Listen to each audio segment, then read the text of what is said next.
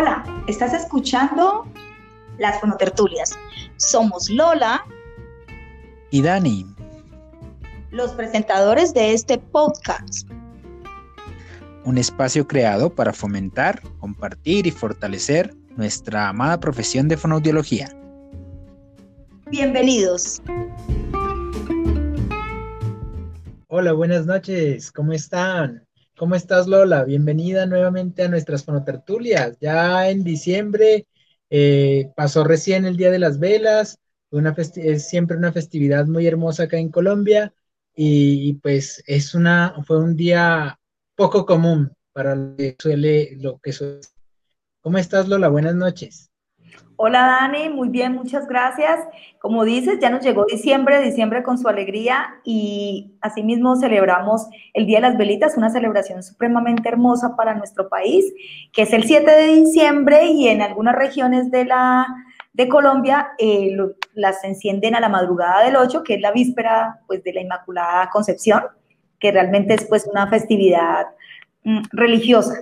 ¿No? Entonces encendemos las velas, faroles y lo hacemos en la noche eh, y compartimos en familia. Y como dices, es, fue una celebración atípica, pero tratamos de, mantener esa celebración porque eso es algo muy, muy propio de nuestra cultura colombiana. Es muy, sí señora. Lola, el tema del día de hoy. Eh, nos hemos preparado para hablar sobre la importancia del equipo interdisciplinario en la práctica fonoaudiológica. ¿Qué tan importante es? Eh, ¿Con quiénes nos relacionamos nosotros los fonoaudiólogos? ¿Cómo podemos mejorar para, trabajar en ese equipo multi o interdisciplinario? ¿Y qué papel cumplimos nosotros dentro de ese papel, eh, dentro de ese equipo multi o interdisciplinario? Totalmente, Dani. Es una temática supremamente importante y creo que estuvimos hablando previamente para ver cómo abordarla y ver realmente que debemos eh, tratar este tema porque siempre vamos a estar rodeados de otros profesionales y de otras personas que hacen parte de ese equipo en pro del beneficio, obviamente, de nuestro paciente, de esa persona a la que estamos tratando, ¿no? Entonces, pues, empecemos hablando de esto del equipo interdisciplinario. ¿Qué te parece si empezamos desarrollando este interrogante que es, ¿qué es un equipo interdisciplinario? Bueno, yo diría que el equipo interdisciplinario es un equipo de trabajo conformado como por profesionales de, de la salud que tienen básicamente un objetivo en común y que ese objetivo y que todos trabajan por ese objetivo en común para ayudar en el desarrollo pues integral del paciente que estemos tratando. Así es, Dani, no lo pudiste definir mejor. El equipo interdisciplinario es ese grupo de personas que trabajan con un propósito común, siempre teniendo en cuenta, obviamente, a la persona ¿verdad? Sus valores, su cultura, su familia, para poder llevar a cabo unos objetivos que son obviamente en común para el beneficio de, esta familia y de este paciente que tratamos. Sí, así es. Y, y, pues prácticamente este equipo está compuesto por tanto pues por profesionales de diferentes trayectorias académicas como también la familia, que es un, ente importante dentro de este equipo multidisciplinario o interdisciplinario. Así es, Dani. Bueno, te adelantaste entonces a, que el desarrollo de la segundo, del segundo interrogante que sería, ¿quiénes hacen parte de ese equipo interdisciplinario? ¿Verdad? Porque muchas veces pueden decirnos, bueno, estamos hablando del equipo de, y de pronto cuando estábamos en la universidad o si los oyentes que están presentes eh, son estudiantes, van a escuchar eso muy a menudo, ¿no? De que debemos eh, estar en búsqueda de trabajar en equipo, ¿verdad? Por eso cuando estamos en nuestra práctica profesional dentro de la universidad, las prácticas universitarias, siempre vamos a, a lugares como clínicas, eh, instituciones prestadoras de servicio de salud, consultorios particulares, donde vemos que se trabaja no de manera aislada, sino que la, la, finalidad siempre va a ser trabajar con otros profesionales. Entonces, ¿quiénes serían esas personas que componen un equipo interdisciplinario? Bueno, dependiendo de, de cada caso, diría yo, de, de, cada paciente, pues obviamente irá dirigido eh, ciertos profesionales. Eh, pongamos el caso de, pacientes eh, neurológicos, donde es, pues digamos, la mayor parte requieren muchos profesionales y pues obviamente el trabajo, en este caso, de, la familia, de un médico, de un neurólogo, de un si es el caso de un niño de un neuropediatra, eh, a veces de un psicólogo, de psiquiatría, de, hay muchos profesionales, fisioterapia, terapia respiratoria, eh, eh, la misma fonoteología, la terapia ocupacional, todos esos profesionales muchas veces trabajan con un objetivo que sería pues incrementar pues esas habilidades de, ya sea si es pequeño pues de desarrollo o si es ya un paciente esas habilidades, compensar esas habilidades que de pronto eh, en las que tiene desafíos. Totalmente de acuerdo, Dani. El equipo interdisciplinario, pues en general, está compuesto por profesionales tanto de la salud, porque estamos hablando de fonoaudiología, como también vamos a encontrarnos con profesionales de la educación, ¿verdad? Porque pues si estamos trabajando con sea población adulta, población pediátrica. Vamos a contar pues con un médico, con, como dices, neuropediatra, pediatras, eh, neuropsicólogos, pedagogos también. También tenemos los mismos docentes, ¿verdad? Psicología supremamente importante, al igual que psiquiatría y otras.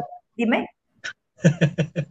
en el caso de, de, pacientes, por ejemplo, que tienen disfagia, hasta un nutricionista y aparte, o, acá pues en, muchas veces en Ecuador se conocen como nutriólogos, ya hacen una carrera específica para trabajar con el, paciente también que con, algún desafío en la alimentación, en los procesos de alimentación. Sí, en la alimentación nos vamos a ver abocados con nutricionistas, nutriólogos, porque hay médicos que son nutriólogos y también están los nutricionistas que solamente tienen la carrera como nutricionistas. Está también el gastroenterólogo. Tenemos que estar trabajando también con terapeutas respiratorios, con oftalmólogos, con optómetras. También tenemos que trabajar con pacientes, o sea, los oftalmólogos y los, y los optómetras, pues no en el área de disfagia, pues específicamente, pero eh, también con, con neumólogos en el área de disfagia, en el área de, pues, de alimentación, también con terapeutas ocupacionales, con fisioterapeutas, también con fisiatras, y así con muchísimos, muchísimos más profesionales. Dependería del paciente, como te decía, o sea, dependería del paciente para poder eh, pues que cada, profesional cumpla con su objetivo. Bueno, y, como habíamos dicho anteriormente, eh, alguien que de pronto no es un profesional, o sea, puede ser profesional de la salud o profesional de la educación, pero que el rol que va a jugar dentro del equipo no va a ser como un profesional, sino como eh, otro rol que sería el de padre, ¿no? Es supremamente importante el papel que juega el padre de familia, los cuidadores, porque tenemos que saber trabajar con todos, porque muchas veces el, si no hay una comunicación con ellos, ¿cierto? Si el paciente si está más tiempo, de pronto los padres conocen, pero el mayor tiempo está de pronto con la nana, con la abuela, con la tía, todos ellos hacen parte fundamental en este equipo porque hace parte, o sea, una de las funciones realmente es la comunicación y el trabajo colaborativo. Sí, realmente cuando uno se encuentra con, pacientes, eh, con los pacientes en, la consulta, eh, se pone como ese propósito y ese objetivo y se, se hace, se llega a esos puntos donde, digamos, la familia tiene que ser o jugar un papel importantísimo, fundamental dentro del tratamiento del paciente. Porque resulta que nosotros pasamos 45 minutos de una sesión, pero para generalizar esos conceptos o para generalizar ese, eh, esa información que nosotros como terapeutas estamos introduciendo en el paciente, eh, se necesita, se requiere de esas rutinas, de ese, de, ese día a día para poder generalizar esos conceptos o, llevar a cabo esa, esa información funcional dentro del ambiente de cada persona. Así es, Dani. Y la, como decimos, el papel fundamental allí, no solamente en tratamiento, sino en la planificación de los objetivos, porque lo que no quiera la familia adoptar dentro, de la, dentro del, del abordaje pues, terapéutico que estemos ofreciendo, no lo, si no lo implementan, no lo van a llevar a la generalización, como tú dices, que se debe hacer eh, posteriormente y no solamente durante el momento que está con nosotros eh, durante la intervención, ¿no? Entonces, lo que no ellos no acepten, no se va a replicar. Y si no se replica, pues sencillamente no se va a generalizar y no se va a apropiar. Entonces, es como si estuviéramos trabajando prácticamente solos. Entonces, ahí es donde vienen de pronto los comentarios, no, es que el tratamiento no sirvió, eh, realmente es que el, o el fonoaudiólogo no sabe, no sirve, y vienen como ese rechazo y también muchas veces la deserción, ¿no? Del servicio como tal, porque realmente no hubo una, una aprensión como de, de los objetivos, pero es porque no se tuvo en cuenta desde un principio a la familia, ¿no? Y, la educación tan importante que debemos dar y que debemos recibir y, hacer este, tener esa comunicación fuerte entre todos los miembros del equipo, ¿no?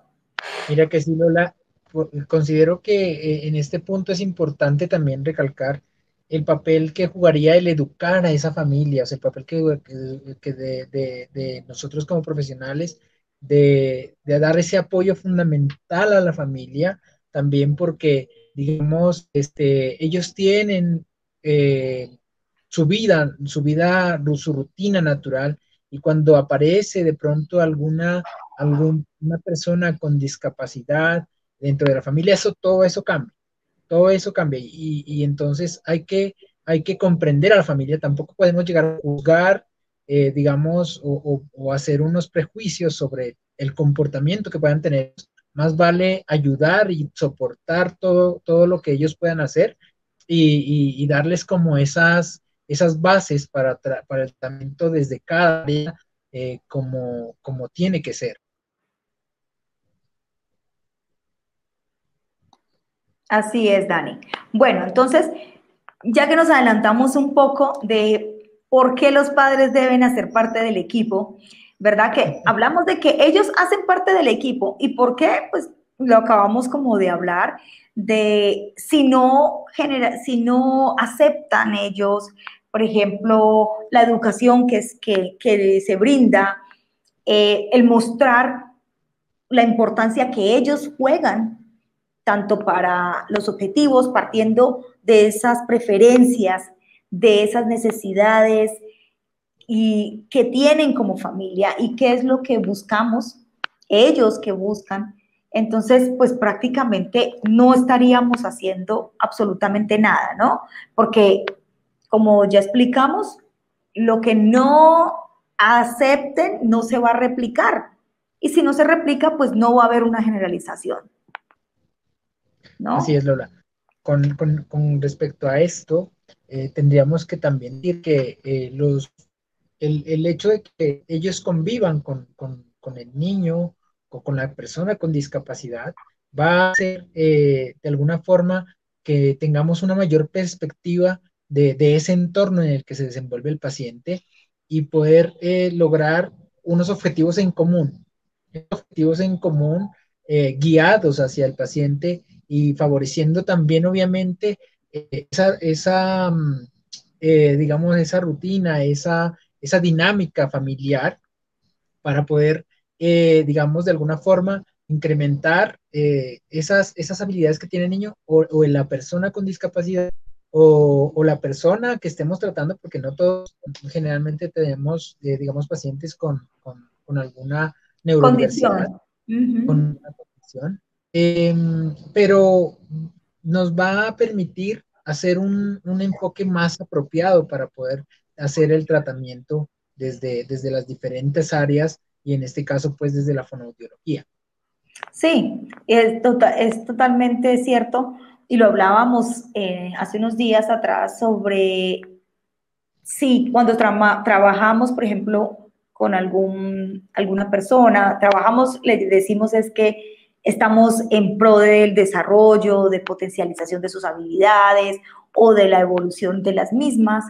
Eh, el solo hecho de indicar cómo una postura puede modificar totalmente cuando o sea, la eficacia, por ejemplo, en, una, en la alimentación, ¿no? Entonces decíamos cómo, por ejemplo, estamos frente a un chiquito con desafíos, tanto motrices, y estamos educando a la madre, educando al padre de cómo solamente concentrarnos, cómo alinearnos nosotros y ayudarle en su alineación puede modificar eso. Entonces, eso hace parte de lo que trabajamos.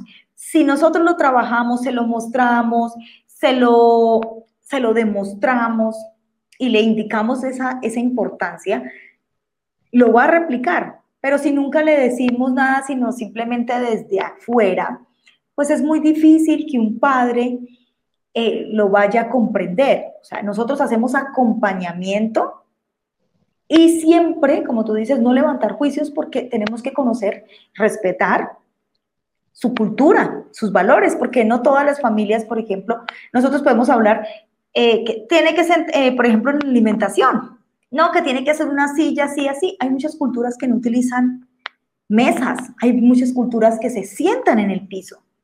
Y debe ser así. Entonces, ¿por qué no nosotros aceptar eso? Mirar desde allí cómo puedo lograr que desde su desde sus ah, preferencias culturales o cómo lograr esos objetivos que sean aceptados y adaptados a esas preferencias particulares.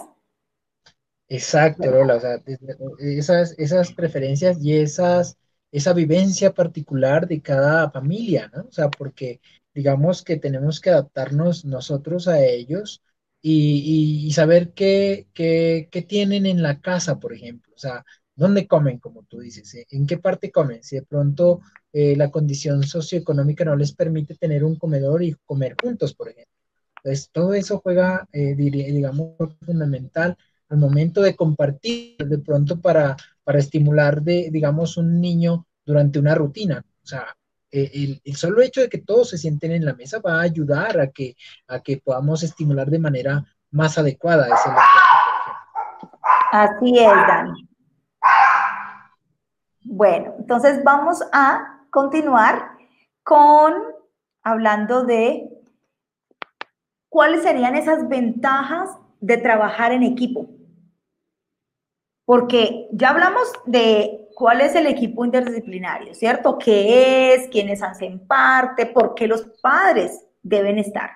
Entonces, una de las ventajas yo creo es mm, el trabajo colaborativo, el trabajar eh, con un fin común, ¿verdad? Y que todos estamos hablando en un mismo idioma. Podríamos resumirlo o podría resumirlo yo de esa manera.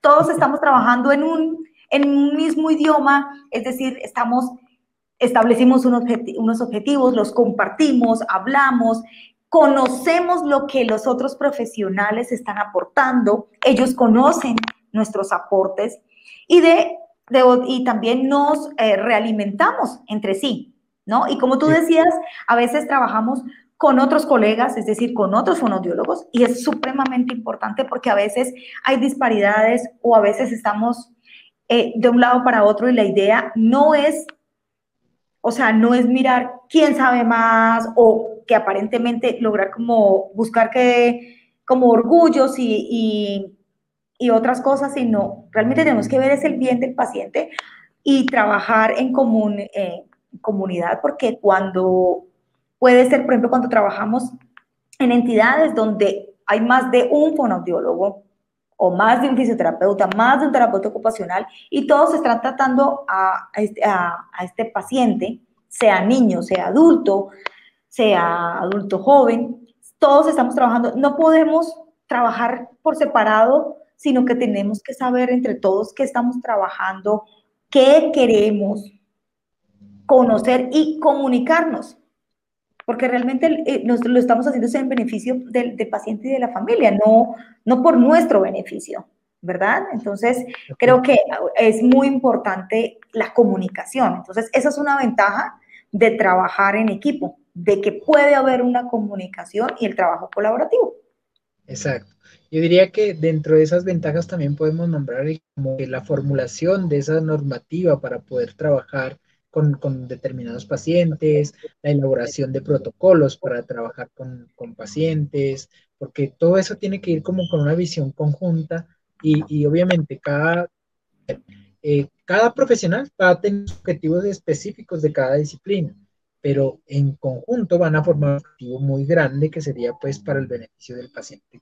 Entonces, esa elaboración y esa, y esa retroalimentación de la que tú hablas va a llevar a que ese objetivo grande se cumpla. Sí, porque probablemente eh, podamos ver que, por, ponerlo así, un paciente, un, terapeuta ocupacional está trabajando un juego con animales, pero el terapeuta de lenguaje también está trabajando el juego con animales. Los dos tendrían eh, como objetivos en común pero viéndolo desde diferentes perspectivas. De pronto el terapeuta ocupacional está sacando animales desde, desde, una cesta donde hay frijoles, donde hay lentejas, yo qué sé, y, está sacando y está trabajando algo de motricidad, mientras que nosotros estaríamos trabajando más algo de lenguaje oral, algo de, eh, comunicación. Entonces ya, ya depende desde qué perspectiva se vea para poder trabajar con el paciente. Así es, Dani. Yo, lo que tú dices acerca de, de, la formulación y del planteamiento desde un principio de los objetivos y que sean regulares, ¿no? Es decir, que haya una revisión de los mismos. No es que yo plantee hoy uno y me quede con ese, ¿no? Sino que estar en constante valoración y que haya esa comunicación de esos mismos, de esa misma evolución de, con los otros eh, profesionales y personas que hagan parte del equipo interdisciplinario. Eso, eso siempre se logra, pues la idea, a veces dirán que es idealista, pero no lo es. Yo he, trabajado de esa manera y hemos, hemos obtenido muchísimos logros donde se plantean desde un principio y cada mes se están revisando absolutamente todos los objetivos, se está mirando la evolución constante entonces, eso hace que realmente haya una evolución y que haya un seguimiento, que es lo que uno busca, y que la comunicación se dé. Aparte de, de qué, de dejar a un lado como lo que te decía, de egoísmos, porque no tenemos, eso no cabe en un trabajo interdisciplinario, eso no tiene cabida. Lo importante aquí siempre va a ser es cómo yo puedo aportar desde mi profesión y tú qué puedes aportar de tu profesión y qué podemos los dos aportar para este paciente, para esta familia y cómo los dos podemos trabajar en conjunto con ellos para que pues los logros se, observen, ¿no? Se, se, materialicen. Así es. Eh, podemos también definir eh, correctamente eh, las áreas o delimitar esas áreas hasta donde pueden, el, digamos, los terapeutas también que sería otra, otra de las ventajas para poder favorecer el trabajo y decir, eh, mira, hasta aquí tengo, hasta aquí puedo yo hacer el, mi trabajo y desde aquí para acá corresponde o, pues el, experto en esa área es el otro profesional y podemos hacer también revisiones adecuadas. El conocer el trabajo del otro nos permite también hacer eso. ¿A dónde yo tengo que remitir al paciente para que siga con el, con el digamos, tratamiento integral de, de la persona con, pues, que estamos tratando. Qué bueno que tocas eso, Dani, porque es muy cierto que a veces eh, no se remiten o no hay remisiones porque no hay conocimiento del campo profesional de los otros, de los otros profesionales. A veces ni siquiera eh, se conocen muchos profesionales y no sabemos qué hacen, ¿verdad? ¿Cómo podrían, y después que conocemos al profesional, es decir, sus funciones, es que decimos, ah, hubiera, podría haberlo remitido a él o a ella para que trabajara, pues para que pudiera seguir en esta, en esta área con el paciente, ¿no? Entonces, creo que eso es supremamente importante y eso desde la universidad es importante recalcarlo para poder conocer.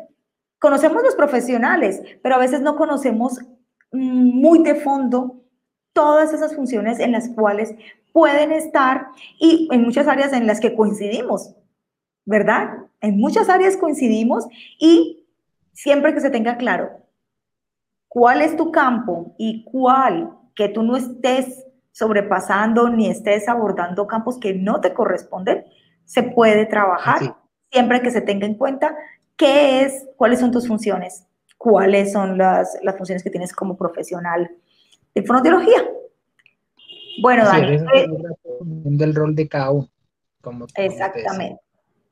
Listo, Dani. Ya hablamos de las ventajas. Ahora hablemos como de esos desafíos que nos enfrentamos cuando no encontramos un equipo, es decir, cuando trabajamos en una práctica privada, es decir, de nuestro propio consultorio individual o trabajamos en una consulta con otros profesionales, pero no encontramos como esa comunicación y ese trabajo colaborativo que es lo que buscamos. Entonces, ¿qué desafío, aparte de no tener esto, podríamos enfrentarnos? uno de los desafíos más grandes es, mm, digamos, que uno cuando trabaja en una, consulta eh, particular, pero trabaja de manera individual, digamos, por, cuestiones de, trabajo, por decirlo así, em, solo te puedes limitar a eso, sin, sin, conocer, obviamente, dentro de la ciudad, dónde puedes encontrar los otros profesionales. Eso sería como un desafío, encontrar esos profesionales con los que puedas compaginar y a quienes puedas remitir ese paciente y con quienes puedas tener un contacto, eh, un contacto directo con, ellos para poder eh, hablar sobre ese paciente, hacer esas reuniones de equipo que, estando de pronto en un hospital o en un, servicio público o en un centro terapéutico tendrías esas ventajas. Sin embargo, cuando se trabaja, eh, digamos, en un consultorio solo, es un poco complejo y ese sería uno de los grandes desafíos. El otro desafío que veo también es poder incluir eh, muchas veces a la familia dentro, dentro, del tratamiento, porque no todos los padres, eh, digamos, eh, mm, hay, que, hay que trabajar mucho con los padres, pero digamos que no todos los padres tienen el tiempo o pueden quedarse todo el tiempo y hay que como que ir trabajándoles poco a poco para que ellos estén dentro de la sesión con uno, ¿sí? Eh, de pronto ven acostumbrados a que el, trabajo se venía haciendo solo con el profesional y yo lo dejo aquí a mi hijo, el, mi hijo trabaja así y, de pronto eh, ese desafío de, de, incluir los padres dentro del equipo eh, cuesta un poquito porque muchas veces te dicen también, es que por mi trabajo me queda difícil, eh, que tienen su dinámica familiar y, realmente es difícil por el trabajo. Sin embargo, hay, eh, eh, estén superar ese desafío y decirles, no, mira, se hace durante las rutinas, o sea, no tienes que sentarte con, con el niño otra terapia. Y el desafío nuestro es como hacerles comprender esa parte también, que se puede trabajar sin necesidad de darle una terapia en la casa. ¿sí? es más bien por medio de la educación, de la capacitación que nosotros le demos a los padres, que ellos podrían trabajar con, el niño también. Así es, Dani. Yo creo que otro desafío, como tú indicabas, de estar en una práctica de pronto privada, pero en solitario, es el no, bueno, no conocer otros profesionales, no saber de otros profesionales, pero también es no buscar ese acercamiento con los otros profesionales, ¿ya? Porque muchas veces nos llega la historia, el paciente, los padres, el cuidador nos cuenta toda la historia y por tiempo o por cualquier otro aspecto, no buscamos como la comunicación con ese otro profesional. ¿Ya? No tenemos como en muchas ocasiones esa cultura de hacerlo.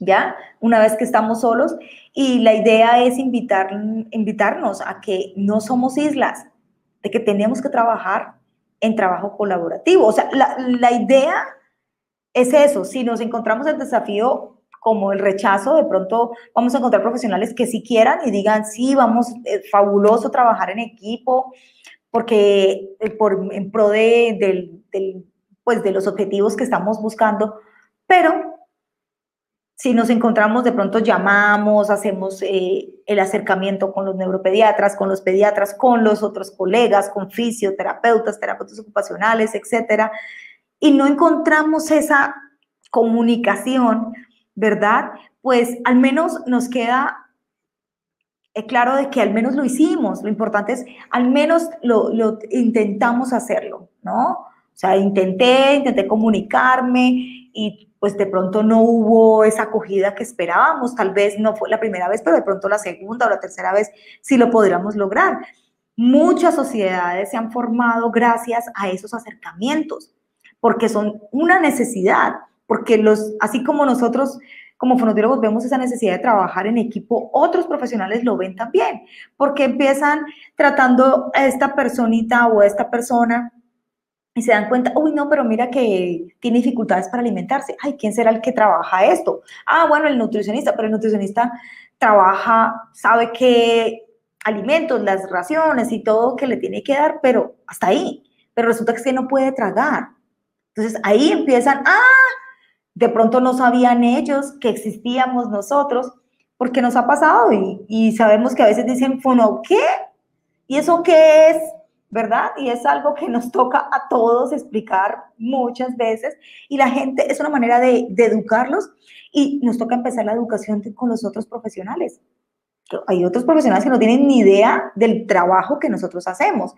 Y así mismo se sienten ellos cuando nosotros no tenemos ni idea de qué realizan ellos. Entonces, el hecho de que ellos también tengan esa necesidad de trabajar, porque trabajamos con odontólogos, con odontopediatras, con ortodoncistas, con cirujanos maxilofaciales, con, con todo, con otorrinolaringólogos. Entonces, cuando ellos conocen por qué trabajamos nosotros y qué debemos trabajar, entonces ahí es donde empieza esa comunicación y decir, ah, sí, mira, porque muchas veces nosotros tenemos unos objetivos y si no conocemos el tratamiento, conocemos los pasos y todo este abordaje que están llevando ellos a cabo, podemos nosotros sin intención arruinar de cierta manera lo que se ha logrado en otras disciplinas y viceversa, ¿no? Porque si ellos también no conocen, cambiamos. Por ejemplo,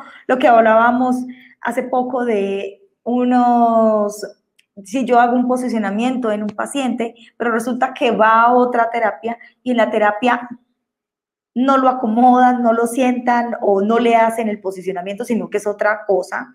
Entonces todo lo que de pronto se había logrado se va a ir perdiendo. ¿Por qué? Porque no hubo una réplica con los otros profesionales también. ¿no? no hubo una generalización. Entonces, por eso es, creo que esos desafíos son los que nos vamos a enfrentar diariamente y no, y tenemos es que buscar como soluciones, ¿no? O sea, no buscar qué problema, sino realmente es cuál sería el papel que yo jugaría ahí para vencer esos desafíos. Así es, Lola. Eh, el desafío más grande entonces sería eh, que no podamos llegar a esos objetivos, materializar esos objetivos, llegar a esas metas o mm, definitivamente demorarnos en llegar a una meta si trabajáramos en un equipo. Ese sería como, como el desafío más grande al que enfrentaríamos, ¿cierto? Porque realmente eh, estamos hablando de, un, de, pacientes que muchas veces requieren todo este equipo para poder conseguir lo que, lo que queremos. Así es, Dani. Bueno, entonces vámonos con esta pregunta de qué alternativas tomar para trabajar en conjunto cuando estamos en práctica privada, que toca un, poco como lo de los desafíos. Entonces, ¿qué alternativas podríamos tomar? Entonces, ya nombramos algunas que sería comunicarnos, ¿verdad? Con otros profesionales. Entonces, por ejemplo, si a mí me llega un paciente y nos dicen los padres o nos dicen los cuidadores, si estamos hablando de un adulto, no, es que a mi papá o a mi mamá o a mi tía o a mi hermanito o a mi hijo le, eh, le pasó esto y lo vio el neuropediatra, lo vio el neurólogo, lo vio el neumólogo, pues lo vio, si lo vio el neuropediatra, seguramente él hizo una remisión al servicio de fonoaudiología, ¿verdad? Entonces, a ese neuropediatra, a ese neumólogo o a ese neurólogo, yo puedo contactarlo. Puedo hacerlo por vía telefónica, puedo enviar un email, eh, puedo buscar sus redes sociales, porque ahorita, pues seamos muy francos, todos estamos con redes sociales, entonces, pues, al menos un escrito o puedo mandar mi tarjeta de presentación, con, ¿verdad? Para explicar quién soy yo, o puedo hacer mi reporte de valoración y posteriormente enviar una copia de un resumen de mi, de mi reporte de valoración para que ese pediatra, ese neuropediatra, ese colega conozca quién está tratando a ese paciente que él remitió y que seguramente tendrá que ver posteriormente para mirar si debe o no continuar en, con las mismas remisiones o con las mismas sugerencias que realizó. Entonces creo que eso podría ser una, una forma de abrirnos camino, de empezar a trabajar en, equipo y hacer, y hacer comunidad y hacer sociedades con otros profesionales, ¿no? Ahí es, ahí es cuando hablamos de, alianzas, ¿cierto? De esas alianzas estratégicas que nosotros tenemos que, que formular eh, y llegando nosotros mismos, buscándolos eh, a los otros profesionales cuando trabajamos en la práctica privada. Eh, hay alianzas entre centros educativos, entre, entre instituciones, buscar a los educadores, buscar esas reuniones tan importantes para hablar sobre, sobre el paciente. al final, digamos, tanto en la, en la consulta privada como en las instituciones educativas o en los otros, en los ambientes en los que se desempeña el niño, vamos a requerir que se cumplan eh, ciertos criterios para que haya un desarrollo, mm, digamos, positivo por parte del paciente. Eh, dentro, de, dentro de ese trabajo conjunto del cual hablamos, eh, estaría el tomar como alternativa siempre comunicarlos, comunicarnos. Tú lo has dicho todo, o sea, prácticamente la tecnología es, em, es digamos, un punto a nuestro favor para poder trabajar de manera, eh, pues en equipo. Eh, también buscar esos, esos de pronto, esos, esos compañeros, esos colegas, día virtual para ver qué, qué otros aspectos te pueden ayudar para soportar tu trabajo cuando estás trabajando con un paciente y que, que de pronto requiere no solo de lo que tú sepas, sino de otros, de otros colegas. Y dentro de, dentro de, digamos, dentro de ese equipo interdisciplinario, te puedes apoyar también de, esos colegas que de pronto tienen más experiencia o que de pronto son expertos en esa área específica que tú estás buscando. Muchas veces habla que, que ya no depende de, de, de la situación de, del, digamos, de, ya no depende de los padres de que no estén buscando el profesional, sino que definitivamente en muchas regiones no hay el profesional. Estamos hablando también de Colombia, que en muchas regiones no llega ese profesional allá, entonces eh, hay un solo profesional, ese profesional se puede apoyar también en otros colegas, se puede apoyar también en el trabajo de otros profesionales y, e, indagar, indagar siempre. Eh, buscar esas alternativas eh, es una buena opción para llegar a cumplir muchos objetivos con tu, con tu paciente. Así es, Dani. Precisamente iba a hablar acerca de eso, de que nos tenemos que apoyar con otros colegas y es, esa es la forma de construir colegaje, ¿no? Porque siempre vamos a encontrarnos con desafíos eh, en cuanto que nos llega, muchas veces nos llega el caso, le decimos así, es decir, nos llega este paciente con unas ciertas características generales, trabajamos, pero vemos que, que a veces tenemos limitaciones y como tú dices, a veces eh, derivamos a otros colegas porque decimos, bueno, sencillamente o yo no, no puedo por X o Y razón, o sencillamente creo que le serviría más o sería más beneficioso si trabajara con un colega que tenga mayor experticia en algún área. Pero también nos enfrentamos a que a veces los padres o los cuidadores, pues tal vez no, no quieren ese cambio, quieren continuar con el mismo terapeuta que siempre han trabajado confían en su trabajo, ¿verdad?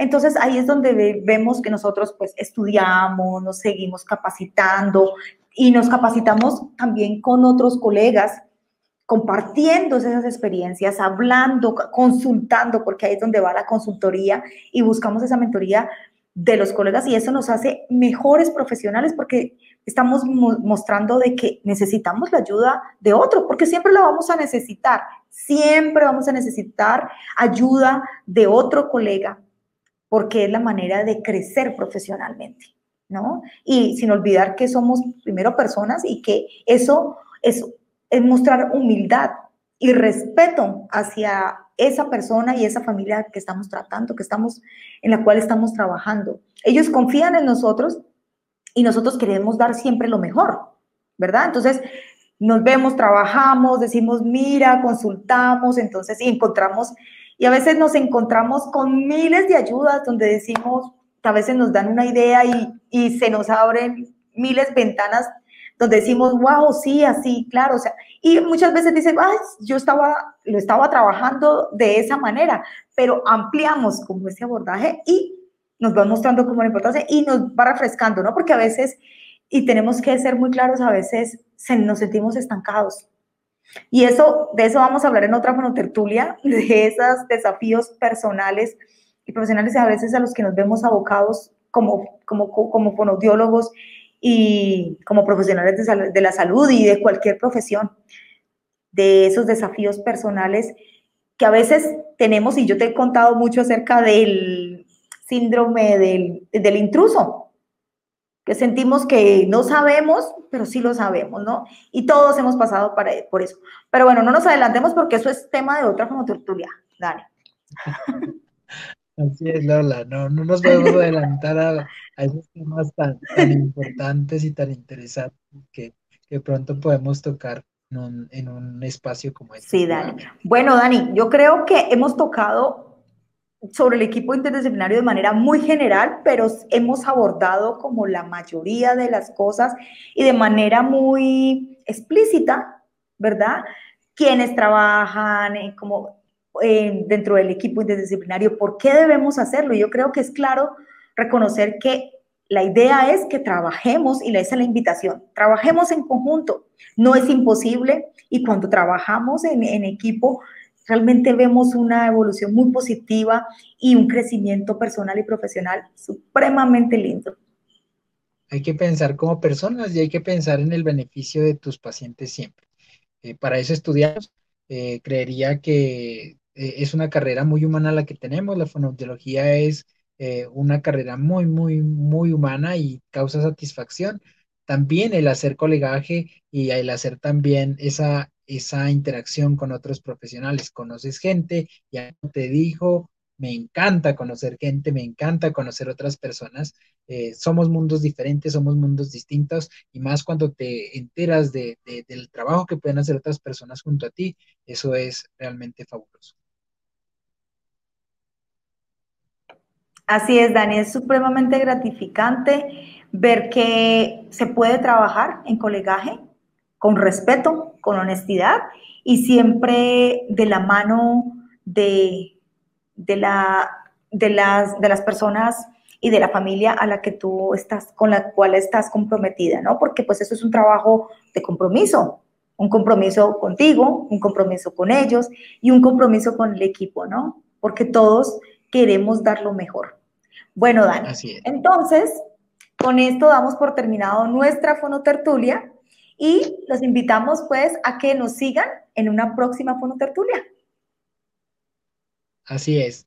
Nos estamos viendo entonces en una próxima ocasión y muchas gracias por seguirnos. Dejen sus comentarios y cualquier inquietud que tengan y para poderla resolver juntos. Gracias Lola a ti por siempre eh, plantear estas charlas tan interesantes también. Bueno, Dani, que estés muy bien. Un saludo y nos vemos en una próxima fonotertulia.